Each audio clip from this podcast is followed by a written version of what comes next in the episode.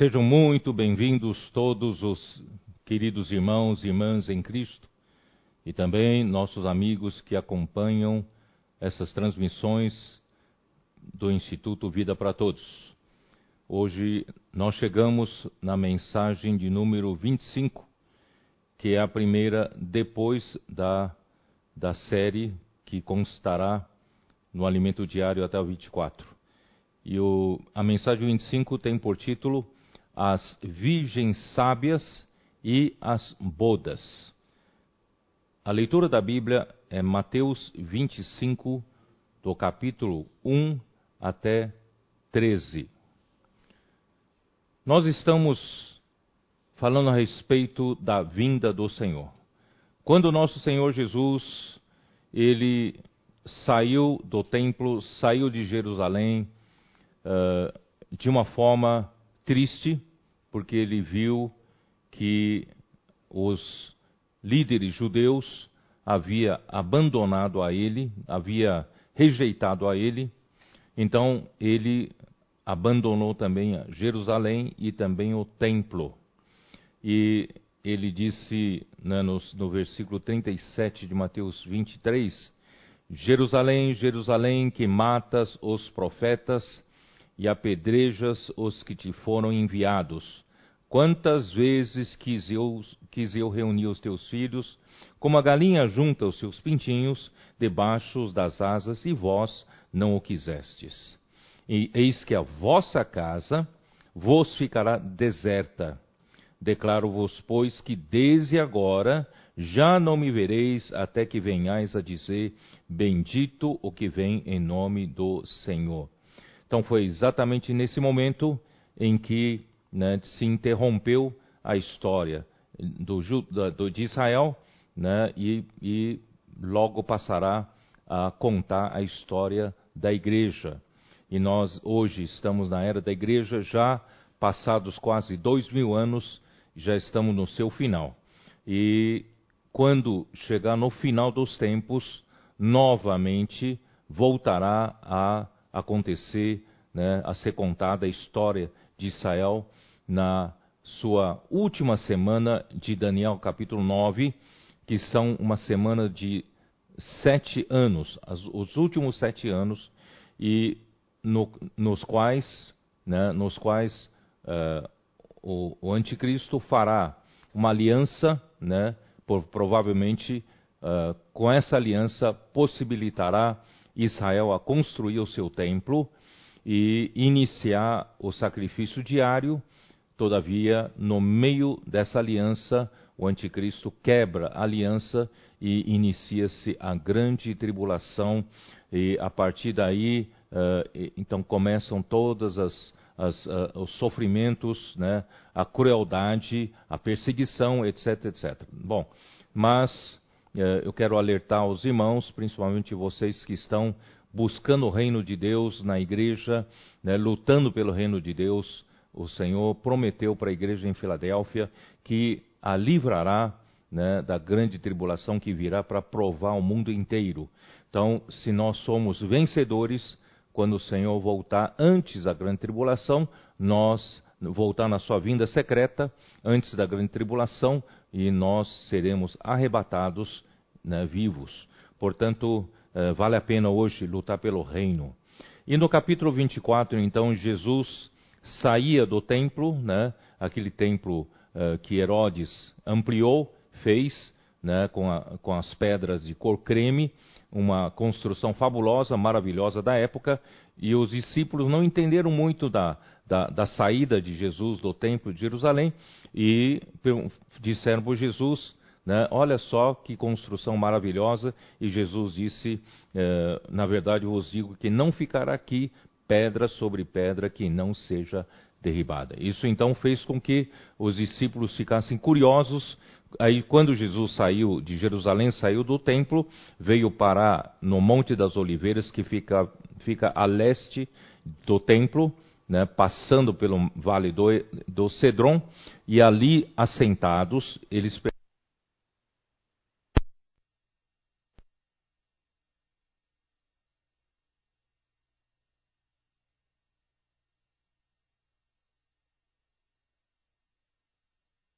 ação do século, isto é, do final dos tempos. Então, na mensagem passada, nós falamos que Jesus respondeu, a primeira sessão da resposta de Jesus corresponde à sessão para o que acontecerá para os judeus. Só que no meio da sessão né, eh, dirigida para os judeus, existe o versículo 14 que diz: E será pregado este evangelho do reino para, eh, por todo o mundo, para testemunha a todas as nações, então virá o fim. Essa pregação do evangelho do reino ainda será feita não por, pelos judeus, mas pela igreja. E hoje a igreja está pregando o evangelho do reino e a igreja com o progresso da pregação do evangelho do reino é que puxa, né, todos os acontecimentos do, do, que se aproximam né, no final dos tempos.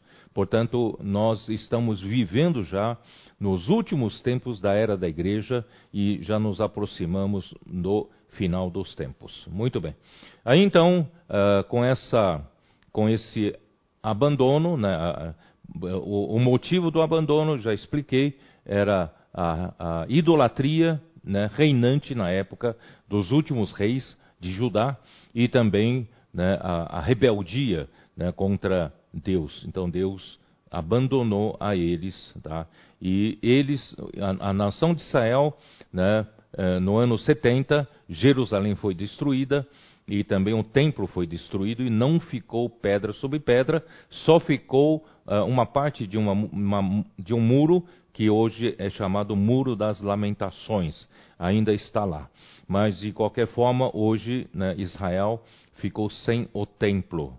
Né, e Israel ficou, já disse, quase dois mil anos eh, peregrinando sem nação, ficaram né, na dispersão né, durante esse tempo todo, né, peregrinando de pátria em pátria, de país em país, são perseguidos né, com a perseguição eh, política, religiosa, étnica, né, e eles não tiveram paz, foram, né, foram exterminados uh, eh, 6 milhões de judeus foram exterminados só, somente pelo Hitler, né? e, e muitas perseguições, e finalmente Deus permitiu que em 1948 né, eles voltassem a ter o Estado de Israel, a nação de Israel.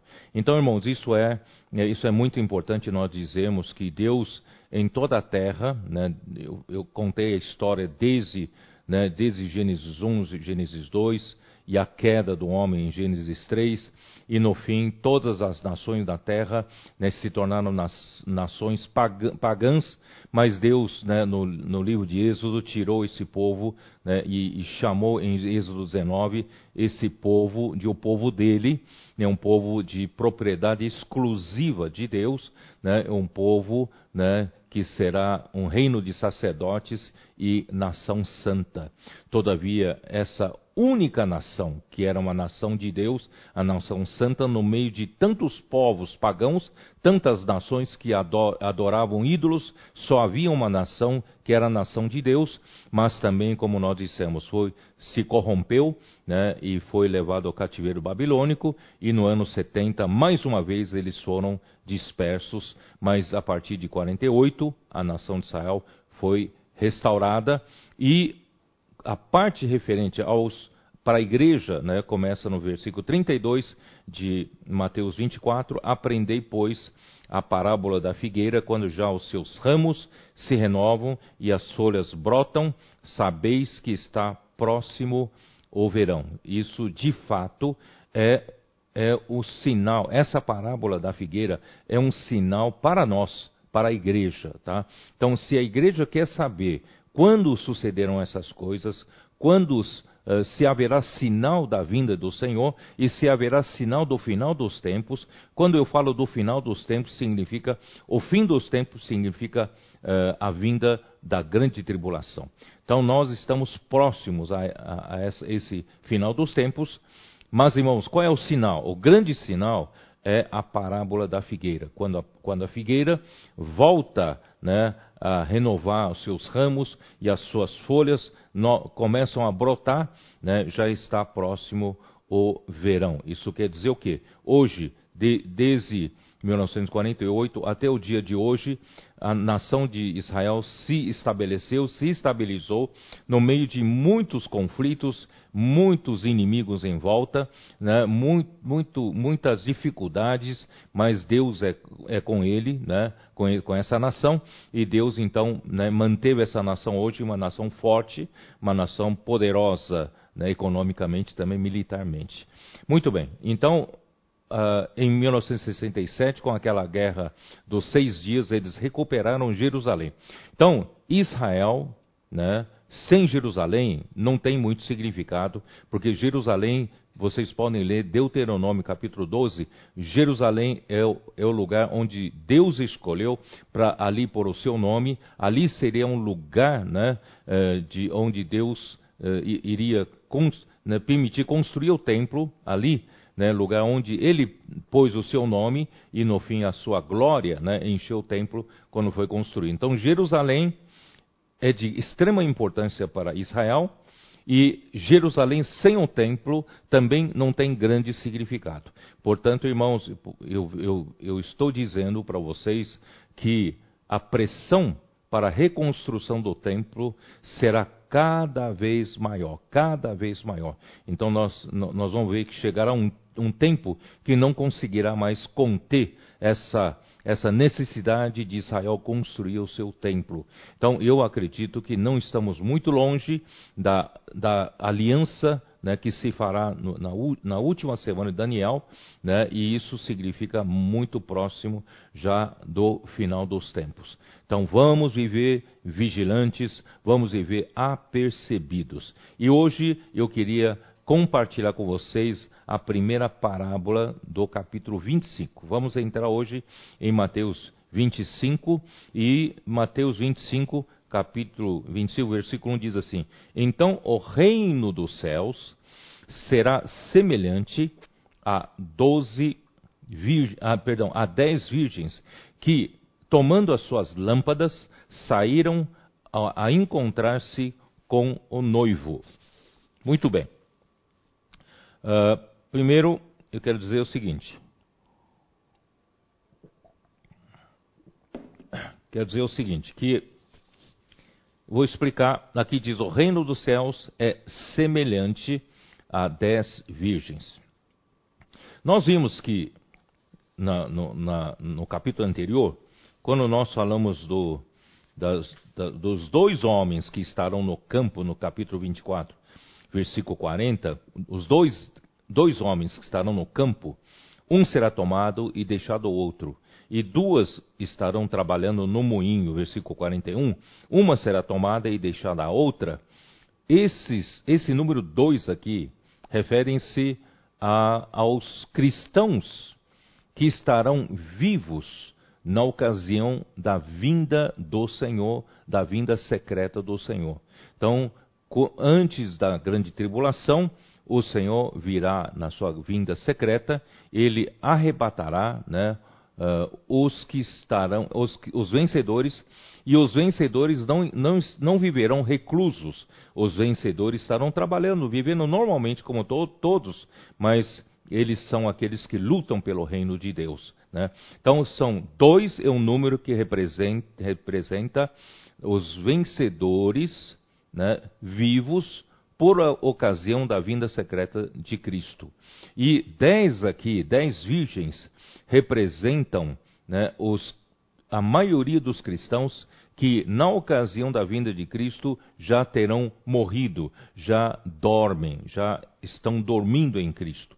Portanto, aqui diz, né, é, o reino dos céus é semelhante a dez virgens. Então, as dez virgens representam a maioria dos cristãos que terão adormecido, isto é, morrido por, por ocasião da vinda do nosso Senhor. E dois homens e duas mulheres, em Mateus 14, 40 a 41, representam os cristãos que estarão vivos na vinda de nosso Senhor, tá bom? Então, eh, aí ficou claro, tá? Então, mas por que aqui diz o reino dos céus é semelhante? Então, eu preciso explicar a questão da aparência do reino dos céus e a realidade do reino dos céus. Tá? Uh, nós precisamos ver que todos os chamados cristãos, né, ou todos que se denominam cristãos, ou que, todos que né, têm por título nominal cristão, eles estão na aparência, porque é, é, né, eles têm, é, eles se é, aos olhos, né, a aparência exterior, né, aos olhos do mundo, eles são cristãos, tá? Então existe a aparência do reino. Na verdade, todos os cristãos estão dentro dessa esfera, desse conjunto da aparência do reino dos céus. Só que muitos estão na aparência do reino dos céus, mas poucos são os que vivem né, na realidade do reino dos céus. Esses que estão na realidade do reino dos céus, além de terem a aparência do reino dos céus, eles têm a realidade. Eles vivem na realidade. Então, portanto, aqui você já pode ver, aqui são dez virgens, e nós vamos ler, versículo 2 diz assim: cinco dentre elas eram nécias e cinco prudentes. Então são dez virgens, todas as dez estão dentro da aparência do reino dos céus. Mas cinco eram nécias e cinco eram prudentes. Então, das, de todas as dez que estão na aparência do reino dos céus, cinco que eram nécias estão apenas na aparência do reino dos céus, mas as cinco prudentes, além de estarem na aparência do reino dos céus, elas têm a realidade, elas estão na realidade do reino dos céus. Tá?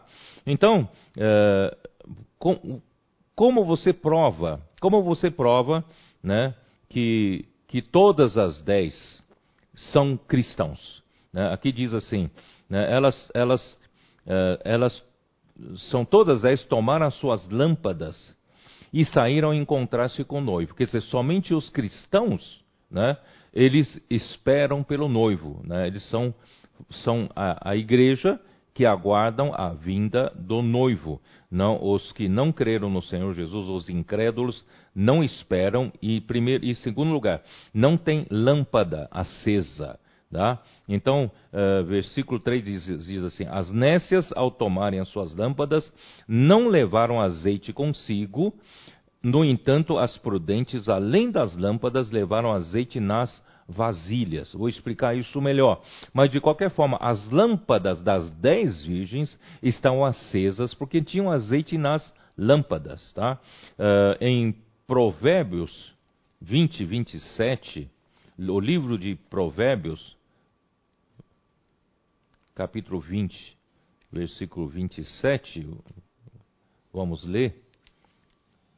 20, 27, diz assim: O espírito do homem é a lâmpada do Senhor, a qual esquadrinha todo o mais íntimo do corpo. Então nós somos, nós homens somos criados por Deus né, em três partes. Nós temos o espírito, um órgão interno chamado espírito, que é para receber Deus, que é o espírito. E esse espírito é a lâmpada do Senhor. Quando nós cremos no Senhor Jesus, né, o nosso espírito foi regenerado, nasceu de novo, segundo o livro de João, capítulo 3, né, nós nascemos de novo, nascemos do alto. Esse espírito que, que, que recebeu a vida de Deus, esse espírito ficou aceso, porque o espírito de Deus é azeite. O azeite entrou no espírito do homem e acendeu o nosso espírito, que estava amortecido, mas depois da regeneração, nosso espírito passou a estar aceso. Então, todos os cristãos têm lâmpadas acesas, seu espírito está aceso. Deus está no nosso espírito. Todavia, nem todas as virgens tinham azeite nas vasilhas. As vasilhas referem-se à alma do homem. Então nós, além de nós sermos, né, sermos salvos no momento em que nós cremos em Jesus, e nosso espírito foi imediatamente aceso. O azeite, que é o Espírito de Deus, entrou no nosso espírito e acendeu o nosso espírito. Só que a partir daí, nós precisamos armazenar o azeite na nossa alma, isto é, permitir que o Espírito de Deus penetre na nossa mente, emoção e vontade. E durante toda a nossa vida cristã, esse é o trabalho que o Espírito quer fazer em nós conforme nós permitimos que ele, que ele penetre, que ele sature a nossa alma. Portanto, o azeite precisa ser depositado também na vasilha, na alma.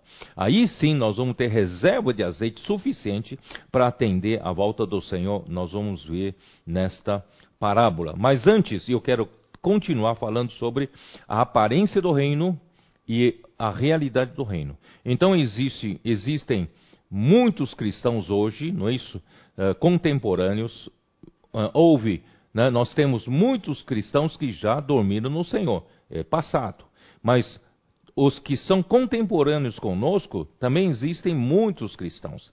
E muitos cristãos, talvez alguns tenham, né? Todos os cristãos têm a aparência fazem parte da aparência do reino do céu, porque eles aparentam ser cristão, aparentam ser, aparentam ser aquelas pessoas que têm a vida de Deus, têm o um espírito aceso, mas nem to todos têm a realidade do reino do céu. Então, uh, nós precisamos buscar viver a realidade do reino dos céus. Por isso que Jesus, em Mateus 13, né, ele falou dos, dos, dos fariseus e escribas hipócritas. Né? Eles apenas se preocupavam com a aparência, mas por dentro né, eles estavam cheios de, de ossos de mortos, né, de, cheio de podridão. Né, por fora mostram uma fachada linda, maravilhosa de homem religioso e espiritual, mas por dentro não há realidade nenhuma. Mas nós, os cristãos, na era da igreja, não podemos nos contentar a apenas estar fazer parte da aparência do reino dos céus. Nós precisamos fazer parte da realidade do reino dos céus. Portanto, aqui né, temos cinco, eh, cinco, cinco virgens nécias, cinco virgens sábias. Todas as dez estavam na aparência do reino dos céus, mas somente as cinco prudentes estão na realidade do reino dos céus. Então, quem hoje vive na realidade do reino dos céus são, a, são aqueles que lutam hoje, né, no tempo final, lutam pela, pelo reino de Deus. Nós estamos hoje pregando o evangelho do reino, né, lutando pelo reino de Deus, são os que vivem a realidade do reino dos céus. Nós não pregamos uma coisa e vivemos outra. Nós vivemos aquilo que pregamos, né, e a igreja né, hoje deve ser a realidade do reino dos céus. Muito bem, mas tem uma outra parte que eu quero explicar hoje, que é a manifestação do reino dos céus. Então, quem hoje vive apenas na aparência do reino dos céus, não vai participar quando esse reino se manifestar.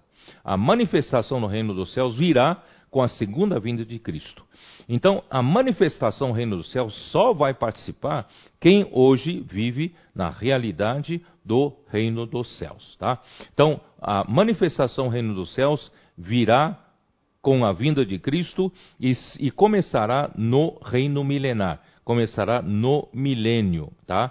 Então, os que vivem os que viveram, os que já dormiram, e os que vivem hoje na realidade do reino do céu serão os vencedores. E os vencedores vão fazer parte da manifestação no reino dos céus na parte celestial. Eles vão reinar com Cristo na parte celestial, tá?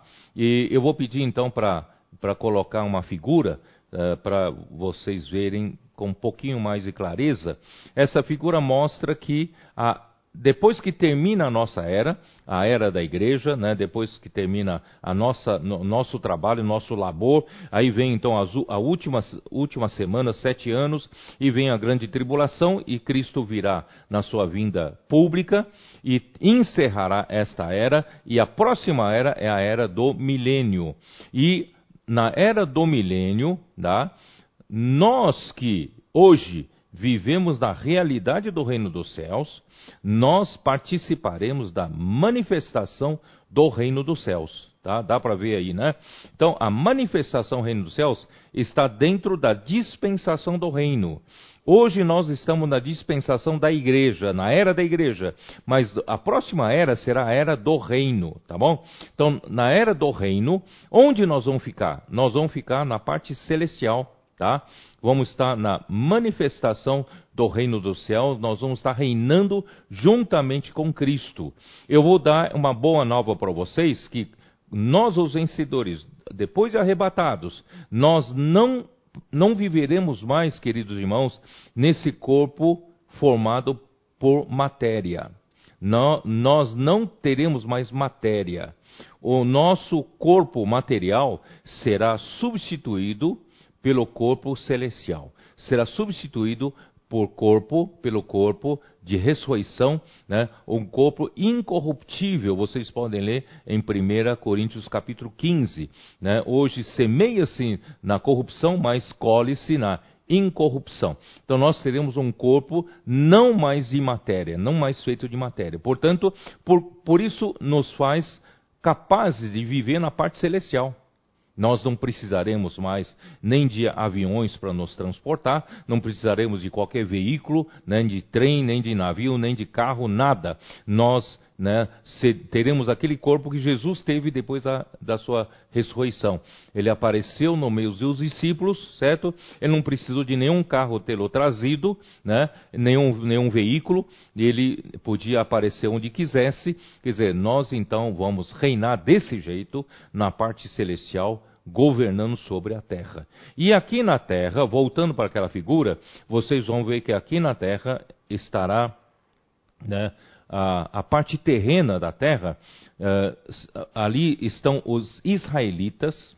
Né? Quem são esses israelitas? Os israelitas serão os remanescentes que serão salvos no final dos tempos. Eles clamarão pelo nome do Senhor Jesus eles gritarão por socorro, e Cristo virá salvá-los. E por eles reconhecerem novamente, reconhecerem que Jesus é, é o Messias, eles serão salvos. E depois deles eles terem sido salvos, ao concluir essa era, eles serão introduzidos, introduzidos na era próxima era do reino, como sacerdotes para cuidar das nações. Tá? Eles vão ensinar as nações como servir ao Senhor. Então eles terão ainda corpo material. Eles terão, né? Eles, eles estarão aqui na terra. Mas nós estaremos governando, né, reinando com Cristo na parte celestial, tá bom? E você vai me perguntar, claro, quem então formará, né, formarão as nações? Quem comporão as nações. Quem são as nações? Isso vocês vão ter que ter um pouco de paciência. Nós vamos ver ainda na outra mensagem, tá?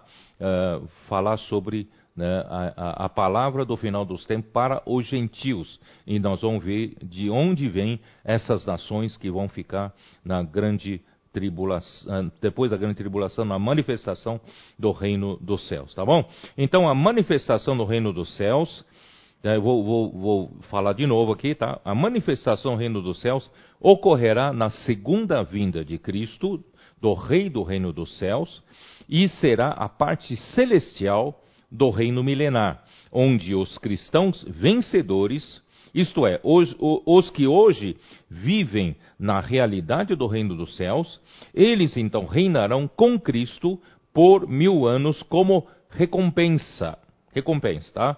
Isso está em Apocalipse 20, versículos 4 e 6. Confere com seu, na sua Bíblia, Apocalipse 20, versículo 4, como diz.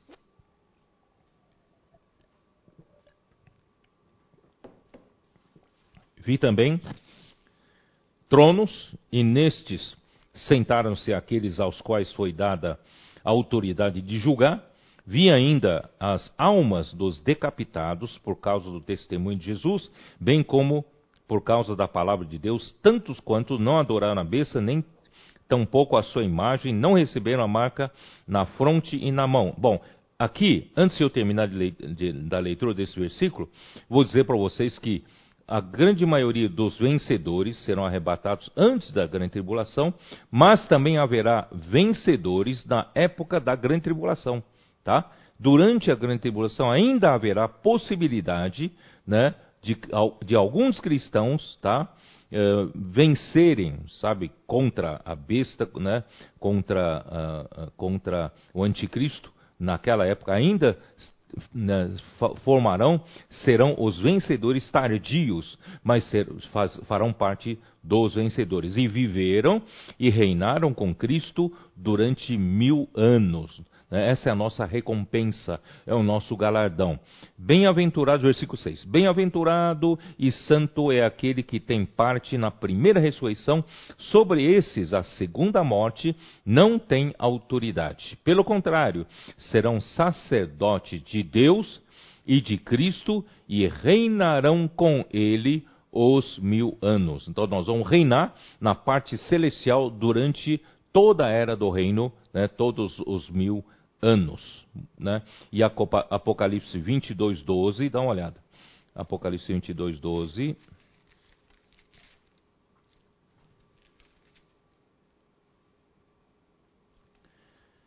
E eis que venho sem demora, e comigo está o galardão que tenho para retribuir a cada um segundo as suas obras. Então, vocês estão vendo que uh, o reino milenar, reinar com Cristo na parte celestial, é o galardão que Deus dá, né, em, em, segundo as obras que cada um fizer por meio desse corpo. Tá? Enquanto estivermos vivos, nós temos oportunidade de ainda sermos vencedores.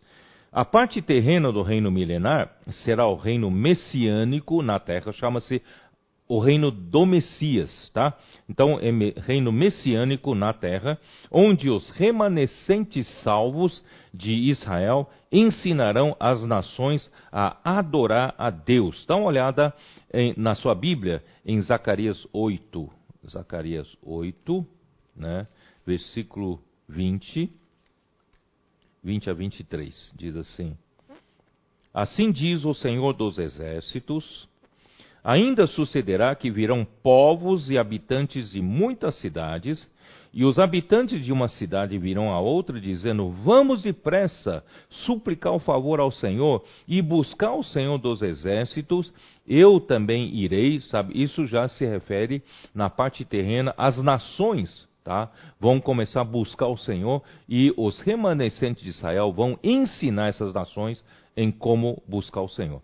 Virão muitos povos e poderosas nações buscarem em Jerusalém ao Senhor dos exércitos e suplicar o favor do Senhor. Assim diz o Senhor dos exércitos: naquele dia sucederá né, que pegarão dez homens e de todas as línguas das nações pegarão sim na ola da veste de um judeu e lhe dirão: Iremos convosco, porque temos ouvido que Deus está convosco, tá? Então isso ocorrerá né, no, durante o milênio na parte terrena. Os filhos de Israel serão sacerdotes para as nações. Isaías 2,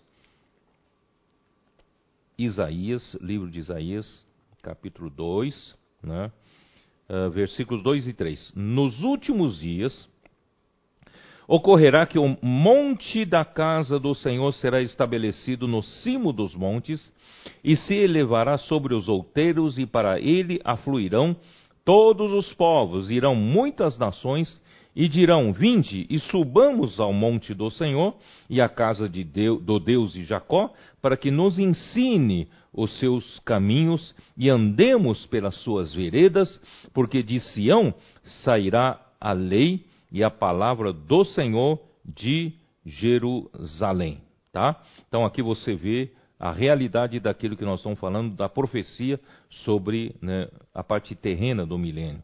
E agora capítulo 61 de Isaías, versículo 6. Mas vós sereis chamados sacerdotes do Senhor, e vos chamarão ministros de nosso Deus, comereis as riquezas das nações e na sua glória vos gloriareis. Aqui fala dos, dos remanescentes dos judeus, né, que serão sacerdotes durante o reino milenar, durante o milênio, na era do reino. Isso após serem salvos, né, na vinda do Senhor, tá? Isso vocês podem verificar em Zacarias de novo. Vamos voltar para Zacarias capítulo 12, versículo 10. E sobre a casa de Davi e sobre os habitantes de Jerusalém derramarei o espírito da graça e de súplicas. Olharão para aquele a quem traspassaram, eles mataram Jesus, né? Pranteá-lo-ão como quem pranteia por um unigênito, e chorarão né, por, uh, por ele como se chora amargamente pelo unigênito. Eles vão se arrepender tanto de que né, o, os líderes judeus foram né, os principais que mandaram matar Jesus. Né? Mas naquele dia eles vão reconhecer Jesus. E Romanos capítulo 11. Romanos capítulo 11, versículos 26 e 27. Romanos 11, 26 e 27. Vamos lá. E assim todo Israel será salvo, como está escrito: virá de Sião o libertador, e ele apartará de Jacó as impiedades. Esta é a aliança com eles quando eu tirar os seus pecados. Então Jesus prometeu ainda salvar o remanescente dos judeus. Tá bom? Então vamos lá. Vamos voltar então para uh, a parábola das, das virgens, né? Mateus 25, né? Vamos lá para Mateus 25. Uh, eu vou, né, vou repetir. O, as dez virgens representam né, a maioria dos cristãos que serão que terão adormecido isto é, morrido por ocasião da vinda do Senhor. Os dois, os duas mulheres de Mateus 24, 40 41, representam os cristãos que estarão vivos na vinda do Senhor. Tá? O 12 é o número completo. 10 a maioria que já dormiram, dois estarão vivos. Que tomara que eu e você façamos parte dos vencedores, né? tanto das cinco virgens prudentes, como de, daquele né, ou daquela que foi arrebatado enquanto trabalhava, tá bom? Então, o, eu pus como título uh, as virgens sábias, né?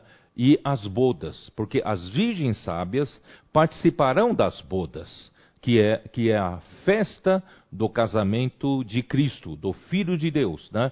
E Deus sonha com essas bodas a, a, a, festa mais importante do universo, o evento mais importante do universo, depois de tudo acabar né, na era do, do, do, tempo, então Deus quer realizar né, esse sonho, que é, o, é, é, é, a festa do casamento do seu filho, né, uh, quando ele tiver preparado a igreja, a igreja então terá sido edificada e terá sido né, santificada e no fim se tornará a, a igreja gloriosa para esse casamento, tá?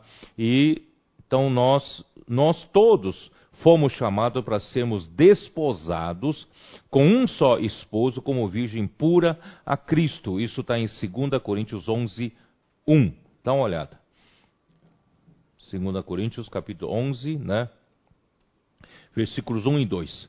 Quisera eu me suportasseis um pouco mais na minha loucura, suportai-me, pois, porque zelo por vós, como, com, com zelo de Deus, visto que vos tenho preparado para vos apresentar como virgem pura a um só esposo, que é Cristo. Portanto, as dez virgens de, da parábola das virgens de Mateus 25 diz respeito a nós os que foram salvos e os que foram desposados como virgem pura a Cristo, tá bom? O homem no jardim do Éden era foi criado de uma maneira muito simples, muito puro para o Senhor. Por que eu digo isso? Porque no versículo seguinte de 2 Coríntios 11 que acabamos de ler, no versículo 3, né, ele diz assim: Mas receio que, assim como a serpente enganou a Eva com a sua astúcia, assim também seja corrompida a vossa mente e se aparte da simplicidade e pureza devidas a Cristo. Quer dizer, quando Deus criou o homem e o colocou no jardim do Éden, o homem era de uma simplicidade e de uma pureza com relação a Deus, sabe, sem nenhuma impureza. Né? Ele era absolutamente simples e absolutamente puro para com Deus. E o homem vivia pela palavra de Deus. Deus falava uma coisa, aquilo é que levava o homem a dar andamento à sua vida. Irmãos, e isso é essa é a situação que nós devemos voltar para o princípio. É dessa forma que devemos viver. Então nós, né, só que é, nós ao comer da árvore do conhecimento do bem e do mal, né, e a, a, a, a mulher enganada pela serpente, ela então o que aconteceu? Ela, a sua mente foi corrompida e se apartou dessa simplicidade e dessa pureza. Tá? Então nós hoje que fomos regenerados por Cristo, se nós queremos hoje viver na realidade do reino dos céus, se nós queremos hoje ser um vencedor e se nós queremos participar da manifestação do reino dos céus, nós precisamos voltar para essa simplicidade, voltar para essa pureza, né? Confiar em Deus plenamente e confiar na palavra de Deus. O que Deus disser para nós, nós com simplicidade e com pureza e com obediência, nós dizemos apenas sim e amém e nós obedecemos. Assim, Deus consegue levar a cabo o seu propósito e fazer a sua vontade por meio de nós. Só que quando a serpente ofereceu para o homem, né, para a mulher, uh, a, a capacidade, a capacidade né, de discernir o bem e o mal, né, que no lugar de Deus, ele, ele disse, a, a serpente disse assim: sereis como Deus, conhecedores do bem e do mal. Quer dizer, Satanás sempre oferece para o homem uma capacidade para nos tirar da dependência de Deus. Então, Gênesis 3, simplesmente ao comer da árvore do conhecimento do bem e do mal, o homem saiu da simplicidade e da pureza para com Deus, e o homem declarou independência, porque o, o homem já tem uma capacidade que ele adquiriu, comendo da árvore do conhecimento do bem e do mal, ele adquiriu, e a partir de então ele não precisa viver mais né, uh, uh, dependendo de Deus. Ele não precisa mais de Deus para viver. Mas isso é um grande engano, um grande engano. O homem foi criado né, para viver pela palavra de Deus, viver por Deus.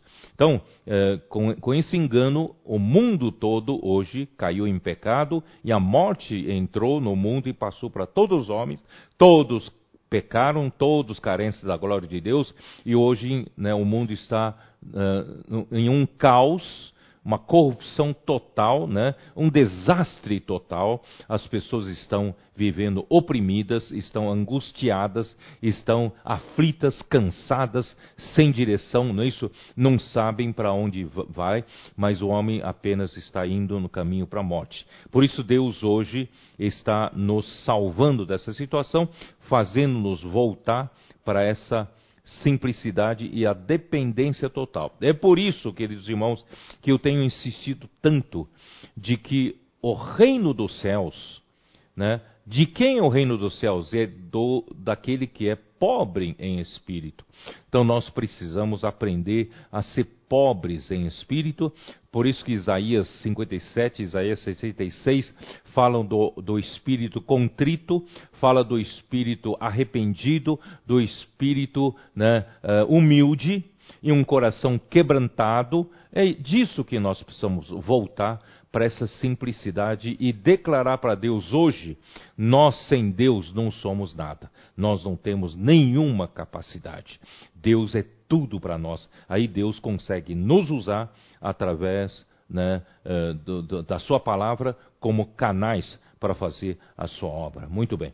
Então, uh, quando, quando, porém, hoje o homem crê no Senhor Jesus, ele nascerá de novo ele nascerá do alto, isso é, nascerá do Espírito. Né, eu falei tanto em João 3, vamos, vamos ler, vai. João, capítulo, Evangelho de João, capítulo 3, versículo 3 diz assim: A isto respondeu Jesus: Em verdade, em verdade te digo que, se alguém não nascer de novo, não pode ver o reino de Deus. Versículo 5: Respondeu Jesus: Em verdade, em verdade te digo, quem não nascer da água e do espírito não pode entrar no reino de Deus. Tá? O que é nascido da carne é carne, o que é nascido do espírito é espírito. Não te admire eu de eu te dizer, importa-vos nascer de novo. Essa palavra nascer de novo pode ser traduzido mais literalmente é nascer do alto. Então, hoje Deus está formando, né, uh, estabelecendo o reino dos céus, que é a sua igreja. Essa, o reino dos céus é formado por aqueles que nasceram dos céus, aqueles que nasceram de novo, naqueles foram regenerados pelo Espírito, nasceram do Espírito. Então nós somos, né, povo do reino dos céus, porque um dia nós nascemos do alto, não nascemos dos céus. Hoje devemos viver governados pelo céu, não mais governados né, pela nossa carne, governados pelo nosso velho homem. Devemos viver e, e andar pelo Espírito, tá bom? Então, por, portanto, se o homem viver no Espírito, voltará a ser simples e puro para com Deus, como uma virgem pura. É isso que Deus quer fazer. Muito bem. Então, dez virgens, voltando lá, dez virgens, versículo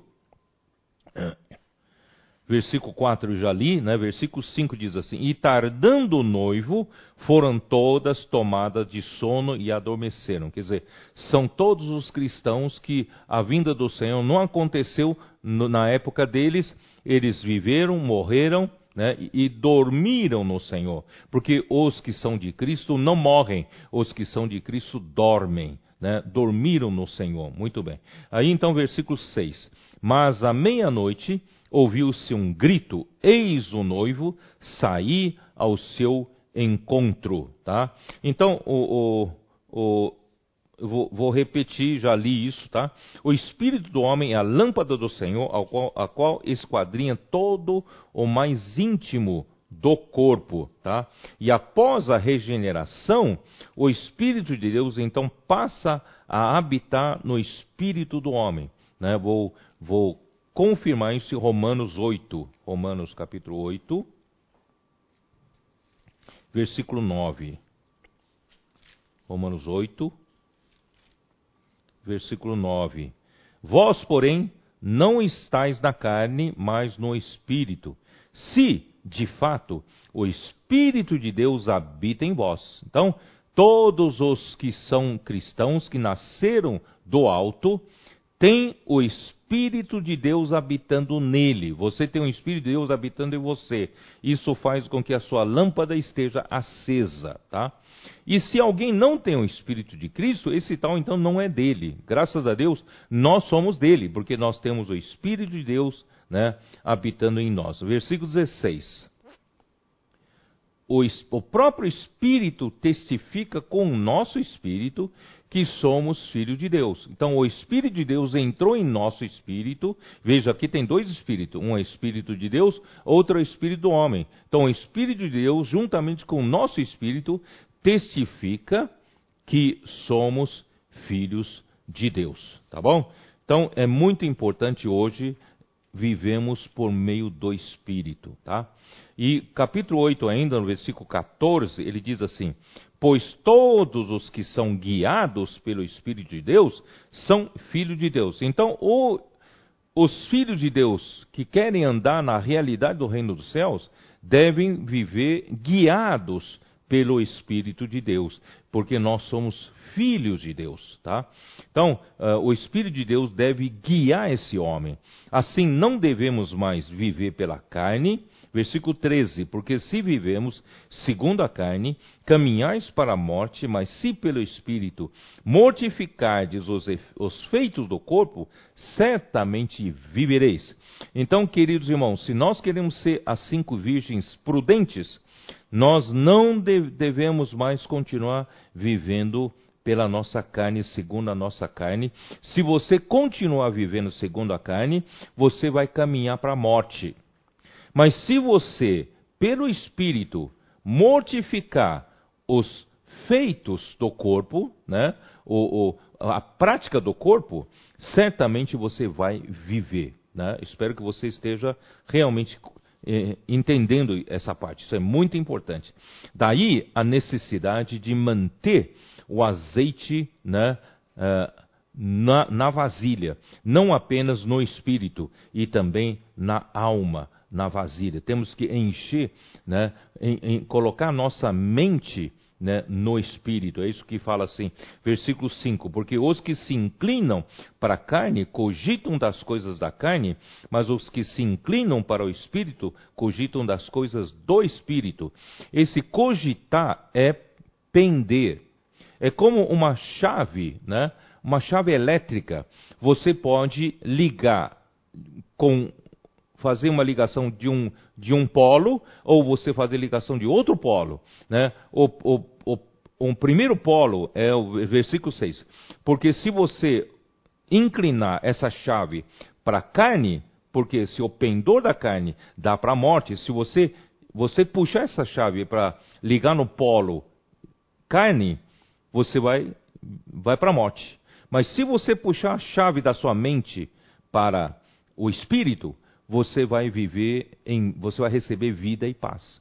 Então, os cristãos têm uma escolha todos os dias. Se você coloca a sua mente, na sua mente é a chave. Se você coloca os seus pensamentos, coloca a sua mente né, na, na carne, você vai para a morte. Mas se você coloca a sua mente, seus pensamentos no espírito, você vai ganhar vida e paz, tá? Por isso, o pendor da carne, quer dizer, inclinar a chave para a carne é inimizade contra Deus, pois não estará sujeita, sujeito à lei de Deus, nem mesmo pode estar. Portanto, os que estão na carne não podem agradar a Deus. Tá? Então, é, é uma, um alerta. Tá? Se queremos ser essas virgens prudentes, vamos colocar nossa chave da nossa mente no polo certo. E o polo certo é o espírito. Não volte mais para colocar sua mente no polo errado, que é a carne que você vive a vida inteira, colocando, né, inclinando sua, seus pensamentos no polo errado, que é a carne, tá bom?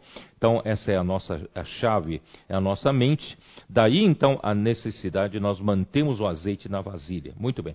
Cinco virgens eram nécias ou insensatas, pois não levaram azeite nas suas vasilhas, ou seja, não tiveram o amor reverente pela palavra de Deus em Isaías 66, 3, além de do espírito contrito, do espírito arrependido, né? Deus requer de nós o, o, amor, um amor reverente à sua palavra. Porque não adianta apenas manter uma condição humilde no nosso espírito e não temos suprimento, não temos abastecimento. E o Espírito de Deus vem pela palavra de Deus que nos abastece, que nos supre. E por isso nós precisamos amar com reverência a palavra de Deus. Né? As cinco virgens eram prudentes porque levaram azeite nas vasilhas, são os que conhecem a visão de Zacarias 4 de como Deus faz as suas obras, a sua obra de edificação na terra. Não sei se você sabe, a figura apresentada né, em Zacarias 4 mostra, é uma figura do, da edificação da igreja. O suprimento, a edificação da igreja acontece pelo suprimento do azeite. Sem o azeite, não há edificação da igreja, não há suprimento. E o, o azeite vem das duas oliveiras, e as quais por meio dos dois raminhos vertem o azeite dourado, tá? E o azeite, queridos irmãos, é a palavra profética. Eu vou pedir para projetar agora, né, a visão. Isso aí nós fizemos já na época, né, essa visão do Zacarias capítulo 4. Vocês veem Zacarias capítulo 4, ali tem um candelabro, tá? Contendo sete lâmpadas do Senhor, são as lâmpadas que mantêm acesa, né? Aceso o testemunho do Senhor, tá? A igreja então é esse candelabro de ouro que é um testemunho de Deus enquanto a igreja brilha aqui na terra. E como a igreja brilha, a igreja é como a lua, não tem luz própria. A, a igreja brilha é, pelo azeite, e azeite que vem de Deus, né? O sol né, a luz do sol é que reflete na luz, luz do lua e faz a lua brilhar. Então, nós, como candelabro, nós não temos como brilhar senão né, Deus fornecer através de Cristo o azeite, tá? e para nós brilharmos aqui na terra. Muito bem, e como nós brilhamos? Graças a Deus que esse candelabro em Zacarias 4 está no meio de duas oliveiras. E essas duas oliveiras estão cheias de azeitona, cheio de fruto. E da, do, do, da, são dessas duas oliveiras é que vem a partir de dois raminhos. Tudo isso que estou falando está em Zacarias 4. Você pode ler né, em casa. Então, os dois raminhos produzem né, uh, o azeite dourado, tá? Zacarias 4 fala de azeite dourado, para os dois bicos de ouro. Dois bicos de ouro não representam duas pessoas, representam a, o falar profético, porque é sempre em dois. Dois é, é número de testemunho, tá? Então, essa palavra profética tem procedência Deus. Deus é quem manda o azeite. E de, a partir desses bicos de ouro, que, que o seu profeta, o profeta de Deus de cada época, vertem desses dois bicos de ouro o azeite dourado para uma vasilha que está em cima do candelabro. E essa vasilha, irmãos, representa todas, as, todas aquelas pessoas que têm amor reverente à palavra, principalmente a liderança na igreja do Senhor, tá? Essa liderança, hoje a liderança não é mais nominal, a liderança não é mais oficial, tá? Não é mais com título. Hoje, é, se você tem a realidade do reino dos céus, você faz parte dessa liderança, tá? Então você pode esvaziar o seu espírito e ter amor reverente à palavra e ter ter sede pela palavra profética, você recebe a palavra profética, você permite que essa palavra permeie a sua alma primeiro, você rumina essa palavra, torna essa palavra parte do seu ser, em seguida você passa essa palavra e supre através dos sete tubos, tá? Na Zacarias 4 tem duas traduções. Uma tradução é que tem um tubo que sai da vasilha para cada uma das sete lâmpadas, e também existe uma outra tradução que diz que cada lâmpada recebe sete tubos, né? Do, do, do, do, da vasilha. Então, se, for, se essa versão for correta, então teriam, teremos 49 tubos né, suprindo. É, é, é, possível, irmãos, que, que ambos estejam certos. Né? Durante 20 séculos da vida da igreja, o Senhor supriu com sete tubos. Mas agora, no tempo final, quando chegou no tempo de concluir essa era, e Deus chamou os trabalhadores da última hora, a necessidade de acelerar o processo, não é isso? Deus então manda né, chegar a era do Apocalipse, os seus sete espíritos. Então, irmãos, nós estamos sete vezes, né, em vez de um tubo para cada lâmpada, hoje nós temos sete tubos para cada lâmpada. Por isso, né, graças a Deus, as igrejas que estão seguindo esse caminho de, de amar a palavra profética, receber a palavra, ser simples, obediente, as coisas estão acontecendo. Né? O Senhor está aumentando o número das pessoas, né? muitas pessoas estão vi vindo para a igreja para serem edificadas juntamente conosco. Tudo isso está acontecendo nos dias de hoje. Então, irmãos, tudo, vocês podem ver que tudo começa pelo falar profético. Né? Sem, por isso, antes de tudo, sabe, se nós, se nós queremos ver a vontade de Deus hoje, no final dos tempos, ser ser feita e concluída por nós, o trabalhador da última hora, nós precisamos com cada vez mais amar a palavra profética e nós devemos ter essa simplicidade e pureza para com a palavra profética e crer e crer. Não precisa acrescentar suas experiências anteriores. Quem sabe, né, muitas coisas antigas te faz voltar para ser um dos trabalhadores da, tradicionais, convencionais. Deus hoje precisa de flexibilidade. Onde o Espírito vai, nós vamos acompanhar rapidamente, porque às vezes nós podemos ter uma inércia daquilo que nós conhecemos no passado. Ah, no passado não era assim. E isso cria uma inércia em você, você não acompanha rápido e você é deixado né? Nós precisamos acompanhar rapidamente né, a, a, a, velocidade do Espírito e a, e, a, e a mudança de direção rápida que o Espírito dá, tá bom? Então, vamos vamos seguir o Espírito, né? E nós estaremos edificando a igreja nesse tempo final. Muito bem. Então esses então são os vencedores da era da igreja, os que vivem a realidade do reino dos céus, são trabalhadores da última hora, que conhecem a sua limitação, que são o pequenino rebanho. Eu vou ler outra vez, vai. Lucas 12, 32. Lucas 12, 32, né? Que diz o quê? Uh, versículo 31 fala: Buscai antes de tudo o seu reino, e estas coisas vos serão acrescentadas. Versículo 32 ele diz: Não temais, ó pequenino rebanho, porque vosso Pai se agradou em dar-vos o seu reino. Irmãos, realmente, né, hoje ainda nós tivemos que ir até a estância na volta. Eu falei com meu filho que realmente às, às vezes vendo tudo isso que está acontecendo à nossa volta, eu fiquei, eu fico até um pouco assustado, sabe?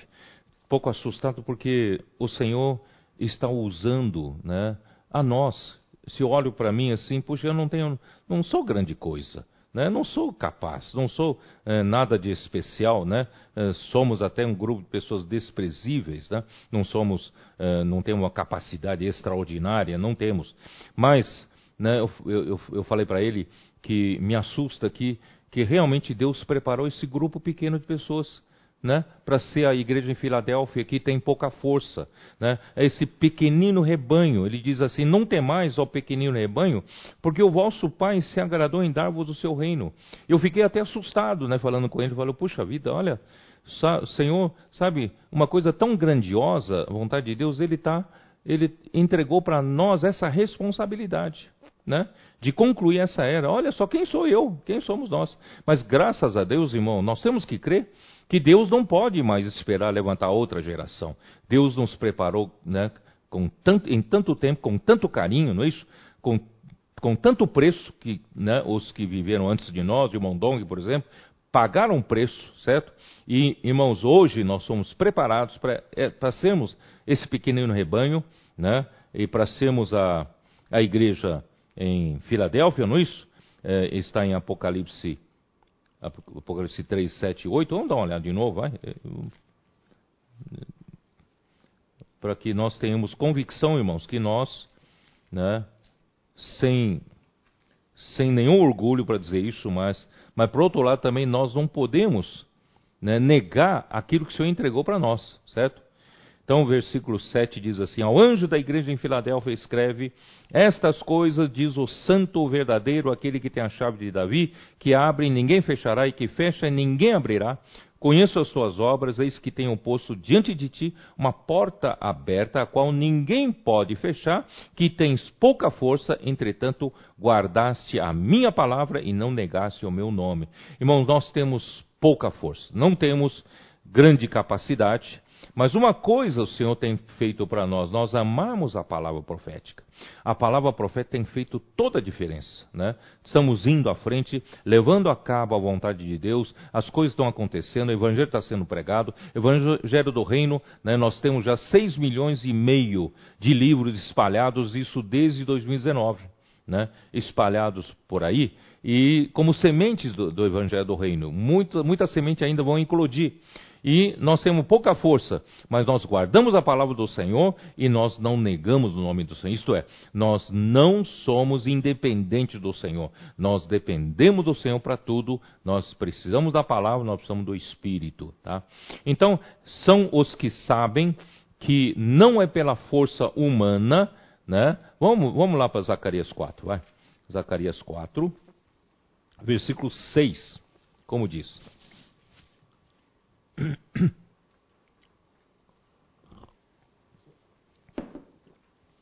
Prosseguiu ele e me disse: Esta é a palavra do Senhor a Zorobabel, não por força nem por poder, mas pelo meu espírito, diz o Senhor dos exércitos.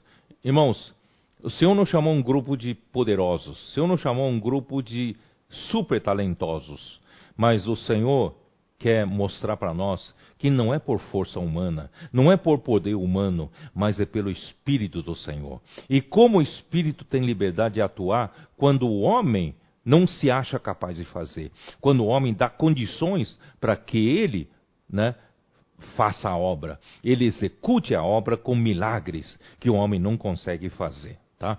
Então, uh, nós somos, segundo a Coríntios 3, como Paulo disse, né, nós somos ministros da nova aliança, esses ministros, eles reconhecem que eles são, tá? 2 Coríntios 3,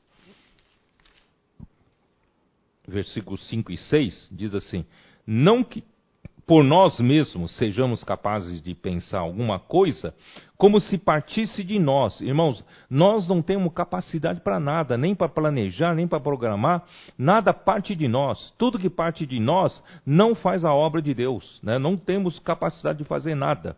Né? E como, né? Não, não, perdão, sej, não sejamos capazes de pensar alguma coisa. Nós não somos nem capazes de pensar alguma coisa.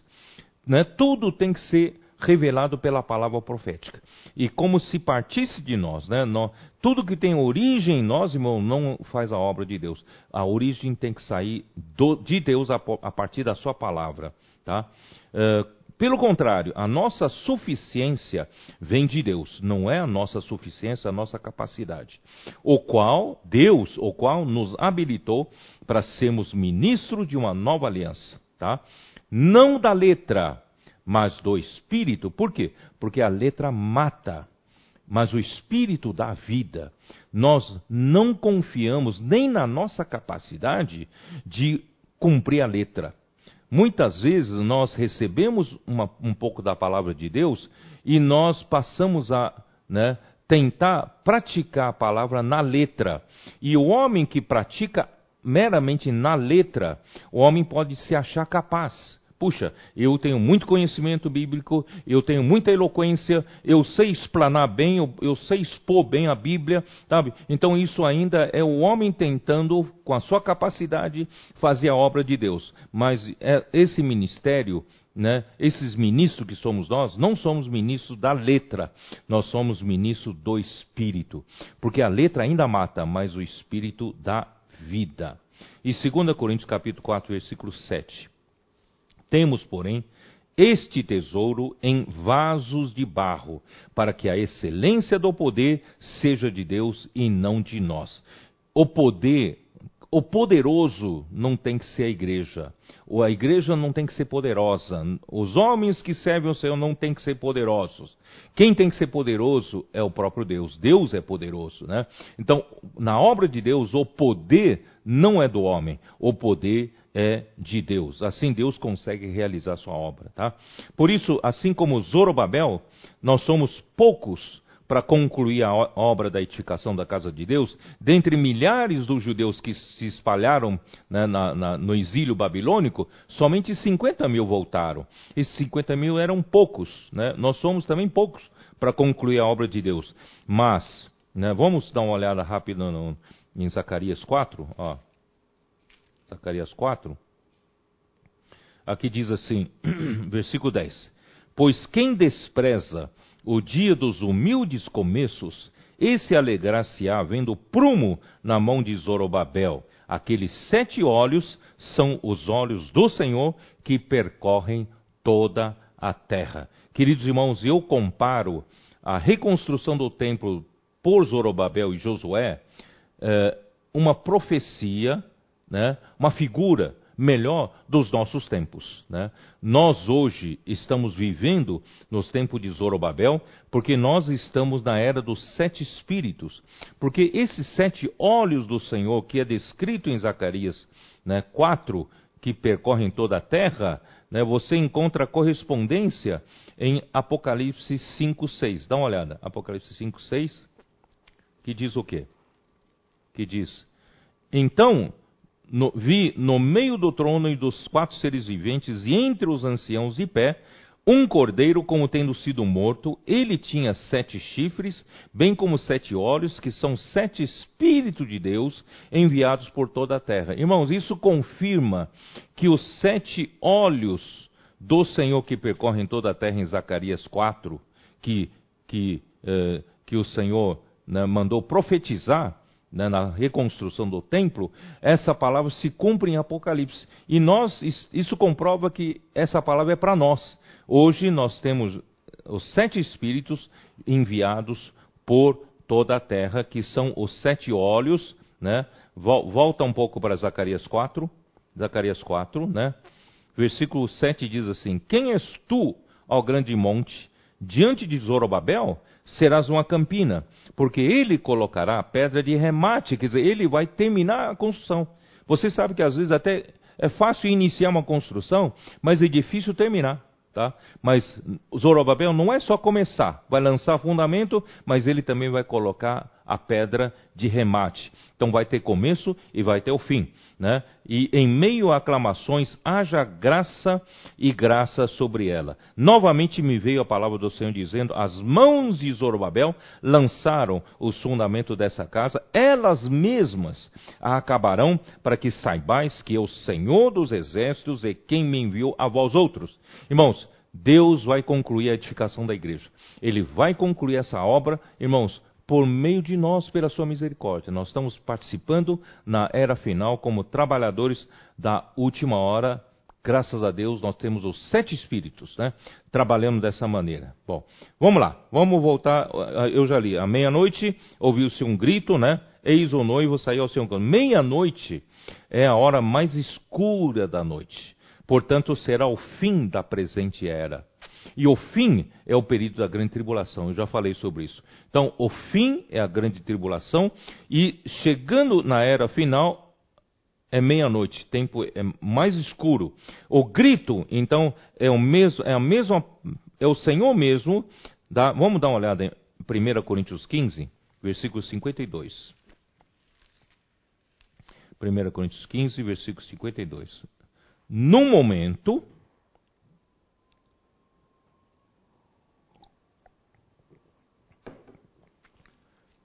No momento, num abrir e fechar de olhos, ao ressoar da última trombeta, a trombeta soará, os mortos ressuscitarão incorruptíveis e nós seremos transformados, tá? Então, aí então essa já é a vinda pública do Senhor, tá? Então, uh, descerá dos céus, tá? Uh, esse é o grito. Esse grito é a última trombeta, tá? Isso você pode ver em 1 Tessalonicenses 4,16 também. Vamos dar uma olhada. 1 Tessalonicenses 4,16.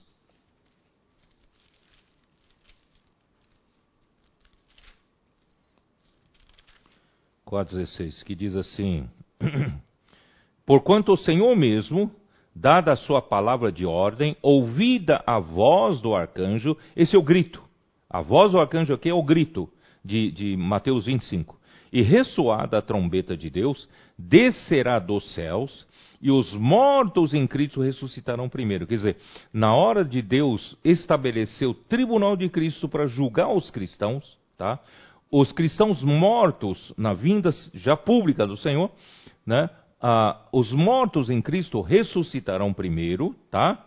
E né? E depois nós, os vivos que ficarmos, os que ficarem até grande tribulação, seremos arrebatados juntamente com eles entre nuvens para o encontro com o Senhor nos ares e assim estaremos para sempre com o Senhor, tá?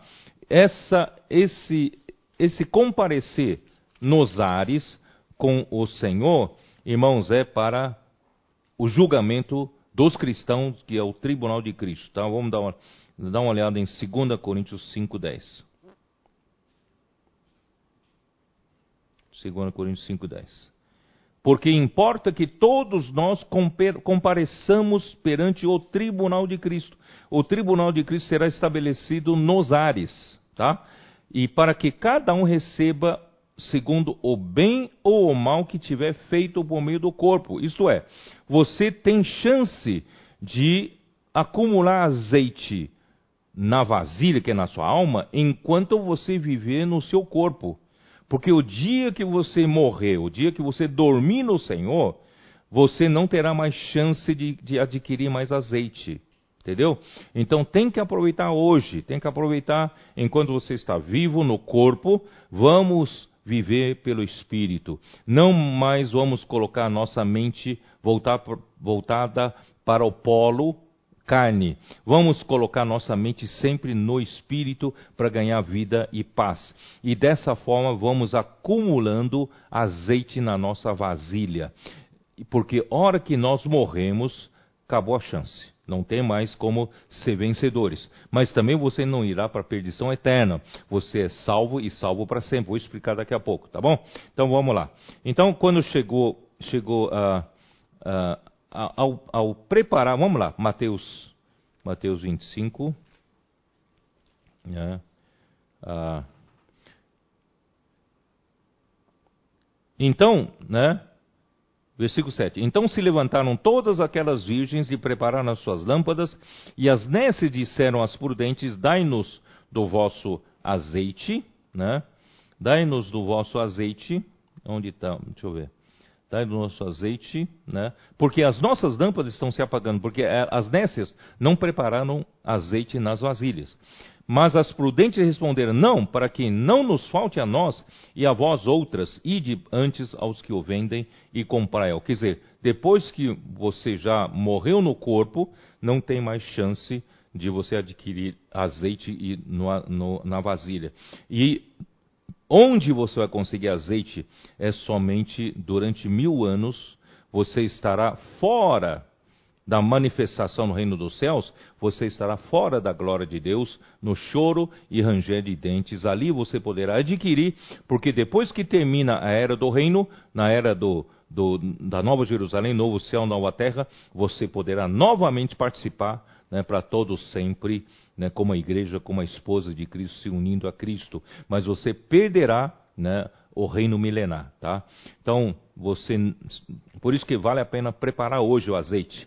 E saindo elas para comprar, chegou o noivo, e as que estavam apercebidas entraram com ele para as bodas e fechou-se a porta. Mais tarde chegaram as virgens nécias, clamando: Senhor, Senhor, abre-nos a porta. Mas ele respondeu: Em verdade vos digo que não vos conheço. Vigiai, pois, porque você não, vocês não, não sabeis o dia nem a hora, tá bom? Então, irmãos, vamos, com, vamos preparar o azeite hoje, tá? Hoje chegou, né, quando chegar o noivo, precisamos, precisamos estar, hoje precisamos estar apercebidos, tá? Para entrar para as bodas. E quando, né, uh, será a vinda do Senhor nos ares, 1 Tessalonicenses 4,17, já li isso. Aqueles que permitiram o Espírito encher e saturar sua alma eram os que estão sempre vigilantes apercebidos. Hoje, aqueles que reconhecem os bicos de ouro, né? Hoje, aqueles que, que, amam a palavra profética são trabalhadores da undécima hora, que sabem que não podem falhar, serão os que foram chamados à ceia das bodas do Cordeiro. Vamos olhar para Apocalipse 19. Você quer ou não quer participar disso? Apocalipse 19, versículos 7 a 9. Alegremos-nos, exultemos e demos-lhe a glória, porque são chegadas as bodas do cordeiro, cuja esposa a si mesma já se ataviou, pois lhe foi dado vestir-se de linho finíssimo, resplandecente e puro, porque né? O linho finíssimo são os atos de justiça dos santos. Então me falou o anjo, escreve: Bem-aventurados aqueles que são chamados à ceia das bodas do Cordeiro, e acrescentou: São estas as verdadeiras palavras de Deus. Portanto, queridos irmãos, lute para participar das bodas e seja uma dessas cinco virgens sábias. E é um sonho do rei celebrar as bodas do seu filho, isso nós lemos em Mateus 22, versículo 2, né? Cristo amou a igreja, Efésios 5, né, 25 a 27, nós lemos isso. Cristo então se entregou, amou a igreja, se entregou por ela para as, que a santificasse. Ele precisa tirar de nós os elementos naturais, os elementos da carne de nós, os elementos da Babilônia, de, da independência de Deus, né? E e isso vem pela purificação da água pela palavra. Graças a Deus, nós temos a palavra. E com o fim de apresentar a si mesmo uma igreja gloriosa, né, como a esposa ataviada para o casamento em Apocalipse 19, versículo 7. E quando fechou a porta para, os, para as cinco virginécias, não é a perda da salvação, porque elas são cristãos, né? elas receberam a vida de Deus, só que não puderam participar das bodas do Cordeiro. Por quê? Porque não prepararam a veste nupcial. Se lembram daquela parábola de Mateus 22, versículo 11? Havia um que estava sem a veste nupcial e foi tirado da, do banquete. É a, é a porta para as bodas e a porta para participar do reino milenar. E a palavra é muito forte quando fala não vos conheço, é no sentido de elas não foram aprovadas, tá? Então hoje a igreja precisa estar vigiando, vivendo apercebidos, né? nós precisamos viver apercebidos, não de uma forma entorpecida, tá? como o mundo todo está vivendo, porque ninguém sabe a hora nem o dia da vinda do Senhor. Queridos irmãos, espero que vocês tenham, né, vocês tenham uh, uh, visto, uh, recebido uma revelação de Deus nessa hora para mostrar que hoje, mesmo que o Senhor, se o Senhor tardar e a gente dormir no Senhor, mas devemos dormir, irmãos, com a nossa alma saturada de azeite de, do Espírito de Deus. Qual é a maneira de fazer isso, irmãos? É hoje todo o tempo a gente viver com a nossa mente voltada para o espírito, não para a carne. Por isso que Colossenses 3, Paulo fala para a gente buscar as coisas lá do alto, pensar nas coisas lá do alto, não nas que são aqui da terra. Tá bom? Então espero que tenha ajudado vocês e nós queremos fazer parte das cinco virgens prudentes e que possamos, né, eh, sejamos qualificados a participar das bodas do Cordeiro. Jesus é o Senhor. Amém.